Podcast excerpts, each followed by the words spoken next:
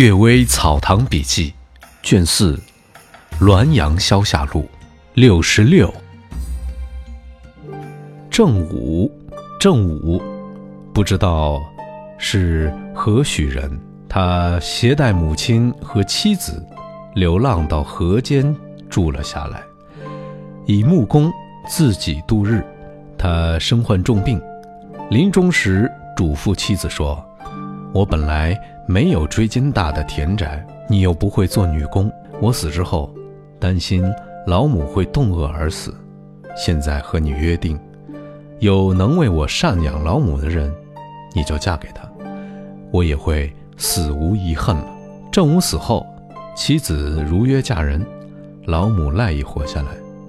有时夫妇侍奉老母稍微怠慢了一些，屋中就会出现响动。如同摔碎瓷器和折断竹竿的声音。有一年，因棉衣没有做成，老母哭喊寒冷。忽然，屋内响起了钟鸣击鼓式的声音，音波震动了墙壁。这样过了七八年，郑武的老母死后，才寂静下来。负心备德之语，佃户曹自立稍微认识几个字。他偶然患了寒病，昏昏沉沉的被一个衙役带走了。途中偶遇了另一个衙役，说是带错了人。途中偶遇另一个衙役，说是带错了人。他们相互争吵了好久，最后还是把他送了回来。经过一个用石头砌墙的地方，周长有一里，墙内浓烟翻滚。紫色的火焰汹涌地燃烧着，门上刻有六个字，像斗一般大。他不能够全部认识，只是记住字的笔画回家。根据他记住的偏旁猜测，似乎写的是“负心背德之欲”。债鬼，世上称短命的人为讨债鬼，原来就是有这件事情。世上称短命的人为讨债鬼，这原是有的。卢南石说，朱元廷的一个儿子生痨病，当病情危急、气息微弱之时，呻吟着自言自语道：“这下还欠我十九两银子。”一会儿，医生在药中投入人参，药煎好，还没有来得及就死了。所用的人参正好值十九两银子。这是近日的事情。